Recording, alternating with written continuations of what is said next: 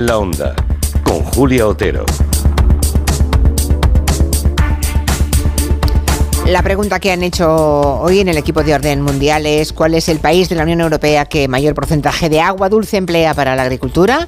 Si es España, si es Grecia o si es Dinamarca y de momento gana de mucho España con un 58,4%, seguida de Dinamarca un 30,4% y por último solamente un 11,2% de la audiencia cree que es Grecia el país que más agua dulce emplea para la agricultura.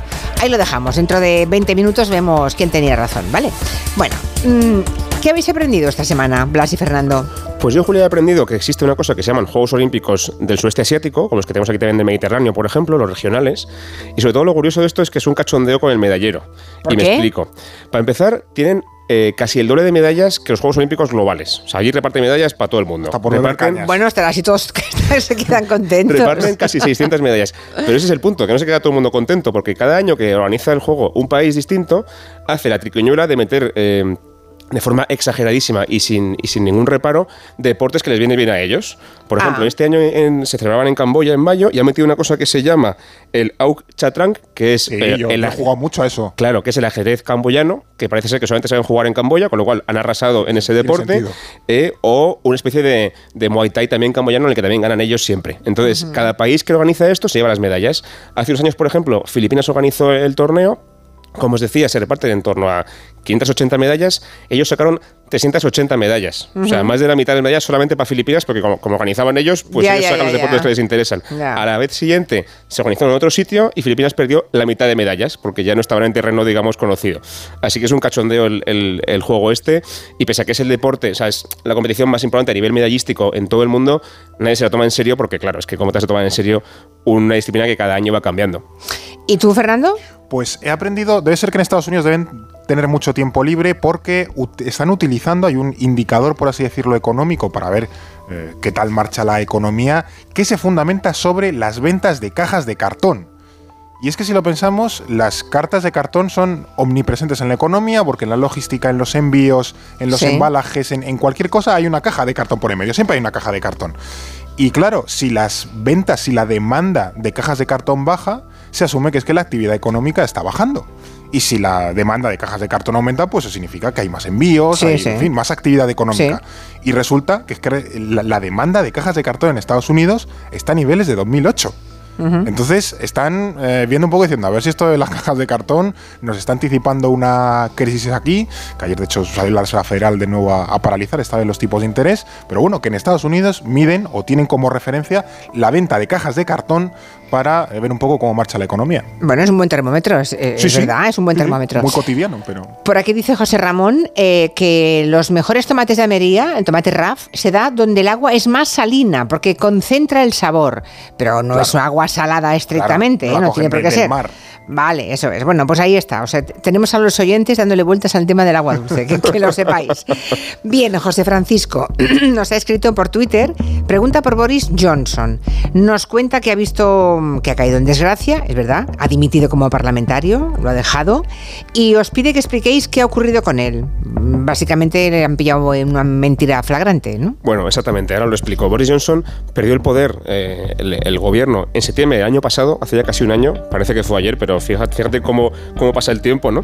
Eh, y desde entonces no ha intentado siempre recuperar el poder, intentando hacer maniobras para recuperar el poder en el partido eh, Tory, no lo ha conseguido, pero mientras seguía de parlamentario y seguía haciendo ruido en el Parlamento y tal. Y ahora ya por fin, aparentemente, al menos por ahora, su figura se ha derribado, ya ha dimitido definitivamente por unas cosas que han sacado, que son unas sencillas palabritas que pronunció en la Cámara de los Comunes en diciembre de 2021, cuando todavía era primer ministro.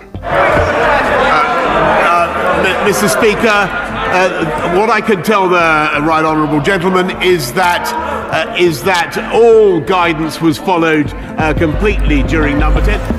Lo que está diciendo Johnson al Parlamento cuando era todavía primer ministro es que puede asegurar sin ninguna duda que todas las directrices sanitarias por el tema del COVID se cumplieron a rajatabla en eh, Downing Street durante aquellas fiestas del bote Johnson que decíamos en aquí. En la foto se veía un cumplimiento. Claro, un cumplimiento, vamos. Entonces, se ha dictaminado una comisión parlamentaria, por cierto, liderada por diputados Tories, hay mayoría de Tories en esa comisión, ha dictaminado que Johnson mintió, mintió de forma descarada a la, a la, a la Cámara y por tanto se le sanciona, se le puso una sanción de 90 días sin estar en la Cámara. Antes de sentir esa humillación pública, Johnson lo que hizo fue dimitir y se baja de la Cámara para evitar ese tipo de humillaciones. O sea, irse antes de que le echen. Claro, entonces la pregunta eh, que nos hacemos es, ¿este es, este, ¿es este el fin de Johnson? Hay gente, de hecho, dentro de la comisión, laboristas y, escoceses, que pedían su inhabilitación permanente, que no pueda volver nunca al Parlamento. Eso creo que no se ha llegado a aprobar. La cosa aquí es que ahora mismo él ha intentado, como os decía, volver a tomar el poder en el Partido Conservador, no lo consigue, considera que esta revuelta en contra suya es una especie de venganza de los en contra suya por el Brexit y por toda su actitud después, pero lo cierto es que no tiene apoyos ya ahora mismo. Yo no descartaría que dentro de unos años vuelva. Hombre, la duda es que le, costó, le costó irse, ¿eh? Le costó mucho irse. Era, evidente que él tenía la esperanza en volver.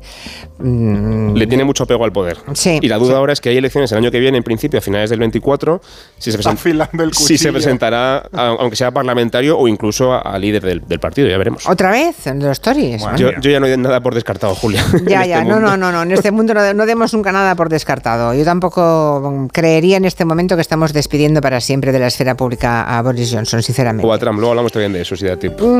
Exacto, es que ah, en el caso de Trump veremos qué pasa, ¿eh? porque luego vamos a eso. Ahora vamos a, a lo de la OTAN, que ayer vimos un titular que decía que la OTAN dejaba a las empresas españolas fuera de una reunión con toda la industria de defensa. Claro, en el contexto de la guerra de Ucrania, eh, en una pre-campaña electoral, nos parece que es momento de hablar mm, de este sector, ¿no? de, la, de toda la industria armamentística y la relevancia que tiene para España. Mm. Quizá lo primero sea poner en contexto el titular, o sea, ¿por qué la OTAN deja a las empresas españolas fuera de esa primera reunión, de esa reunión. De hecho, la ministra Margarita Robles se ha pillado un rebote del copón y ha dicho que ya, que ya no asistiría. De hecho, es lo que decía, hoy estaba prevista una reunión entre los países miembros de la OTAN y distintas empresas de la industria de defensa eh, con el objetivo un poco de, coordinar la producción de nuevos armamentos, sobre todo pensando, ya digo, en la, en la guerra de Ucrania. Y España ha dicho que no va a acudir porque no hay empresas españolas representadas en esa reunión.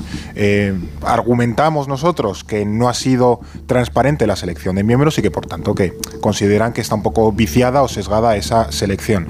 Y por el otro lado, la OTAN se defiende diciendo que no caben empresas de todos los países, que también es lógico porque si no, eso al final acaba con un bazar turco, y que han elegido una muestra representativa de la industria, desde empresas grandes a pequeñas. En principio son 25 empresas de 12 países diferentes, muchas de ellas estadounidenses y británicas, que también son los países con más, más peso militar dentro de la OTAN, ¿no? Y es cierto que más allá de empresas estadounidenses, yo creo que ahí viene, aquí viene un poco el pique español. Hay empresas checas, rumanas, croatas, búlgaras, estonias, creo que una portuguesa. Y claro, si está Estonia y no está España, Claro, es, un poco raro, ¿no? España dice, oye, mira, vamos a, ponderar un poquito. Sobre todo porque el gasto en defensa, el comercio de armas, mm, no deja de aumentar en, todo el mundo, ¿no? En los últimos años especialmente. No sé, España, en relación con esos países que habéis mencionado o en general, ¿cómo estamos en el ranking? Pues somos, lo cierto es que somos una potencia internacional de venta de armas, hay que decirlo. Se, habla poco de esto, ¿eh? Pero España produce una industria mm, armamentística importante. También por eso queríamos tocarlo hoy, para que la gente sepa un poco dónde estamos se estima que hay unos 60 países productores y exportadores de armas en todo el mundo. Es verdad que en realidad el negocio está muy, muy concentrado. De los 25 mayores eh, países exportadores, producen entre esos 25 el 99% de las armas que se exportan en todo el mundo. O sea que realmente son 60, pero casi son más bien 20. son 25. En son 25. Y de hecho, los cinco mayores producen el 70%. Esos cinco son, por ese orden, Estados Unidos, Rusia, China, Francia y Alemania. Solamente Estados Unidos supone, Julia, el 39% de las armas que se exportan en todo el mundo. O sea, ellos son la gran potencia. ¿Qué hace España en esta lista? España está en el puesto noveno por delante, por, por, ejemplo, de Israel, que también es una potencia muy importante, y en la lista de los diez primeros, desde luego, no aparece República Checa, Rumanía, Estonia, Portugal, ninguno de estos. Pues noveno es una posición que, en fin, para... Exportamos en torno a un 2,5% de las exportaciones totales. Así que dentro de que no somos Estados Unidos, desde luego, ni, Alemania, estamos bastante altos en la lista y quizá habría estado justificado que nos llamaran también de, claro, la Claro, ¿y el papel de, de nuestra industria en la guerra de Ucrania cuál ha sido? Porque parece que España ha dado más apoyo político, ese ha sido innegable, ¿no? Pedro Sánchez se ha comprometido enormemente, eh, todo el Congreso español también, pero hay otros países que quizás se han implicado más que nosotros, ¿no? Más me refiero a nivel militar. No sé si eso nos ha podido perjudicar o no. Yo es que entiendo los argumentos de tanto España como de la OTAN. No es por sentirse agraviados, otros puedo decir, es que en este conflicto del que vamos a hablar tampoco estáis pintando tanto, aunque cuantitativamente dentro de la industria mundial pues sí que tengáis cierto, cierto peso. Eh, hay que tener en cuenta que el, peso de España eh, ha sido en la guerra de Ucrania eh, relativamente pequeño porque también nuestra industria, la netamente española, es bastante pequeña. Y explico esto. El 60% de la industria española de defensa se concentra en una empresa, que es Airbus la de los aviones civiles. Tú vas a mm, Roma o París, pues vas a un Airbus, pues eso tiene una rama militar y en España tiene el, se concentra en aproximadamente el 60%, por así decirlo, de la facturación de todo el, sistema de, defensa y demás. Eh, sobre todo lo, tiene con, tres países, eh, Airbus, en la parte militar, eh, está formada, es una especie de multinacional europea que, cuyo accionariado pertenece fundamentalmente a tres países, que son Francia, Alemania y España.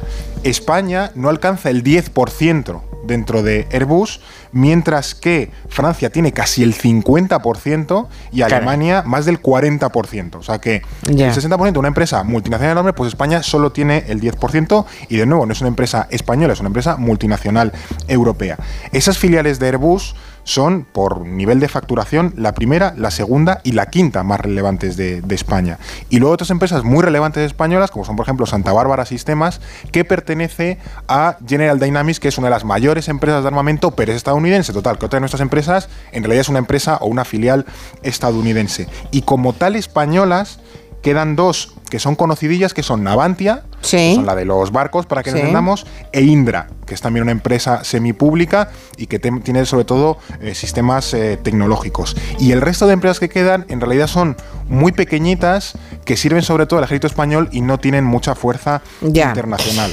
Y luego también, por ejemplo, eh, todo lo que hace Airbus, que como pueden los oyentes entender, son aviones, sistemas de aeronáuticos, helicópteros y demás, es algo que todavía no ha tenido demanda en eh, la guerra de Ucrania, porque todavía nos han enviado muchos aviones, aviones occidentales para que entendamos, nos han enviado helicópteros, nos han enviado sistemas aéreos, por así decirlo, se han enviado carros de combate, se han enviado eh, lanzagranadas, se han enviado antiaéreos, eso ahora mismo no lo estamos fabricando eh, nosotros. Entonces, geopolíticamente la OTAN premia a los países o prioriza a los países, pues eso, Estonia, Lituania, Polonia, Rumanía, que sí están sirviendo más activamente para lo que es el conflicto en, en Ucrania. Bueno, se entiende un poquito más ahora.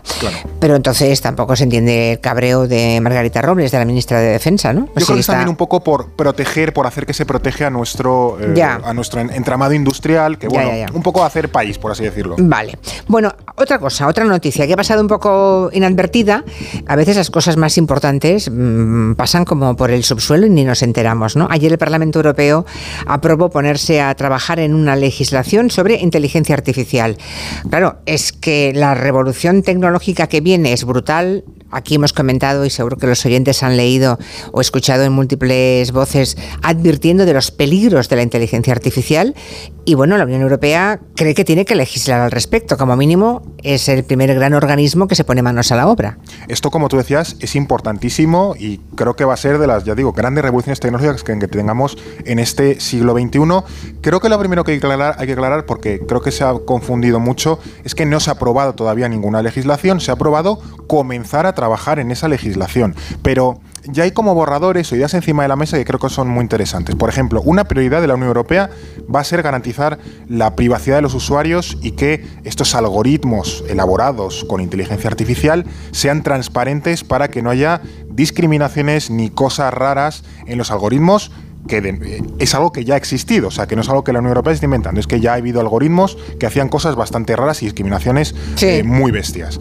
Y luego también, por ejemplo, quiere prohibir los sistemas de reconocimiento facial, que eso también a nivel de privacidad es muy importante. También se quiere dejar eh, claramente establecido qué sistemas de inteligencia artificial son leves, es decir, que no, no tienen ningún peligro, por así decirlo, no, no requieren de una eh, legislación muy seria, ni tampoco control, cuáles son de alto riesgo, que son aquellos que ven que tienen que ver, por ejemplo, el ámbito educativo, eh, la migración, esos tienen que tener un marco eh, regulado bastante importante. Y luego también hay otras que va a llamar de riesgo inaceptable, que esas van a estar directamente prohibidas, que tienen que ver, por ejemplo, con los sistemas de puntuación social, que son en GEL hemos hablado aquí alguna vez, eso que Mm. han experimentado en China, ¿no? Como si tú te- eres un buen ciudadano, pues ganas puntos, si eres un mal ciudadano. Sí, te eso que hemos puntos. visto en varios capítulos de Mirror. De Mirror, Efectivamente, Black ¿eh? Mirror, sí. De Black Es un Mirror, poco de eso. ciencia ficción, pues la Unión Europea quiere eh, evitarlo. Y uno de los retos va a ser eh, cómo combinar la defensa de nuestros derechos, porque la Unión Europea tiene un sistema de protección de datos y de privacidad bastante garantista para el ciudadano, afortunadamente, y eso cómo combinarlo con también un clima propicio para que en Europa se invierta en estas tecnologías, porque ya digo, va a ser la siguiente gran revolución tecnológica que tengamos en el, en el mundo. Entonces, eh, no podemos tampoco dejar pasar ese tren por tener una legislación demasiado estricta o que desincentive demasiado a, las empresas que quieren invertir en esto. Me queda poco más de tres minutos y tenemos el tema de Donald Trump que antes habéis mencionado. Ha tenido que responder ante un juez esta semana. Eh, ya saben que se llevó de la Casa Blanca cajas y cajas y cajas con documentos de alto secreto que las tenía apiladas en el baño. El mundo entero ha visto esas fotografías. También las tenía en los dormitorios de la mansión. También eh, hemos sabido que enseñó alguno de esos papeles. Fardaba de ello, sí, Fardaba sí. ante las visitas. Obviamente, Donald Trump se declara inocente.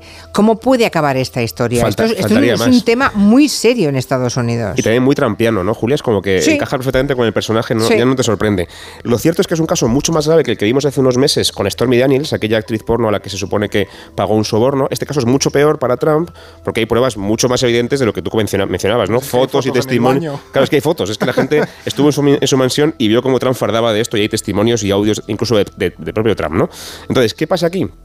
Eh, el problema es que los juicios en Estados Unidos te pueden eh, encausar y te pueden incluso condenar y eso no te inhabilita legalmente para eh, presentarte a las elecciones. O sea que legalmente Trump podía ir, ir a las elecciones estando en la cárcel incluso. Y lo cierto es que en torno a la mitad de la población estadounidense, sobre todo republicanos, se entiende, creen que este es un juicio motivado políticamente, que no es justo para Trump que le encausen por esto, a pesar de todas las pruebas que hay totalmente claras. Y eh, la mayoría del votante republicano, en torno al 80% de, la- de los votantes republicanos, creen que Trump podría y quizá debería incluso presentarse a las elecciones aunque le condenen. O sea que esto en absoluto tiene por qué acabar con su carrera política. Ya, ya, capaz ya, de ganar desde la cárcel. Los escándalos, además, sabemos que le refuerzan, que desde que salió el, el caso de Stormy Daniels y también con este, la distancia entre él y el resto de contendientes republicanos se agranda. Hablamos aquí la semana pasada de, de Mike Pence y de, de Santis y tal, y cada vez la distancia es mayor. Él tiene ya más del 60%, 50% de los apoyos entre los republicanos. O sea tremendo. que Es que es tremendo. Por cierto, se repite la historia otra vez. Sí, me- y me viene a colación la frase que nos ha enviado una oyente al final de la primera hora, una, una frase de Mark Twain que dice que ninguna cantidad de evidencia logrará convencer a un idiota. Bueno, pues ahí, Pues ahí la volvemos a dejar, ¿verdad? Ahí está. Vamos ahora a resolver la pregunta que habéis hecho. ¿Cuál de los siguientes países, España, Grecia o Dinamarca, tiene, usa más porcentaje de agua dulce en la agricultura? Tenéis por ahí la... Sí, Sí, aquí Uy, está la ha arrasado España. Dicen los oyentes que es España ese país el que usa más agua dulce para la agricultura. Un 60,2% lo cree, seguido del 24,3% cree que es Dinamarca y por último 15,5% Grecia. ¿Y la respuesta correcta cuál es? Grecia. ¡Toma! Grecia. Sí, eh, los griegos emplean el 80% del agua disponible, por así decirlo, en la agricultura. Ojo, que España no se queda lejos, es el segundo país con un 65%. Y luego ya viene Chipre, Portugal y Dinamarca con un 54%. Pero ya digo, en España utilizamos el 65% de nuestro agua disponible en la agricultura. El 65%. Sí. Un 80% en Dinamarca, mira. En ¿eh? Grecia, No. en Grecia, Perdón, en 80%, Grecia, en sí. Grecia. Yo pensaba que, que sería Dinamarca, ¿eh? No, Estaba en, en convencida. Dinamarca no es poco, es un 54 y es el quinto país. O sea que Sí, tampoco está nada mal. Es- son cifras de Portugal. o sea que- Pero vamos, que el que más gasta es Grecia, del agua disponible. Bueno, pues ya lo saben. Y es el menos votado por los oyentes. Sí, sí. Así que nos habéis pillado. He ¿eh? avisado que nos vengaríamos. Sí, no. Esta vez ha olido a venganza, efectivamente. Porque los países que habéis escogido. A mí me hacían pensar que nos llevabais al norte, ¿no? A, Dinamarca. duda. Nos portaremos Ah. mejor la próxima semana. Bueno, O no. la, la próxima semana acertaremos, ya veréis. Hasta aquí Orden Mundial, Buena tarde. gracias. Adiós. Adiós, adiós, adiós. Llegan las noticias de las 5, 4 en Canarias y luego las personas físicas, como todos los jueves.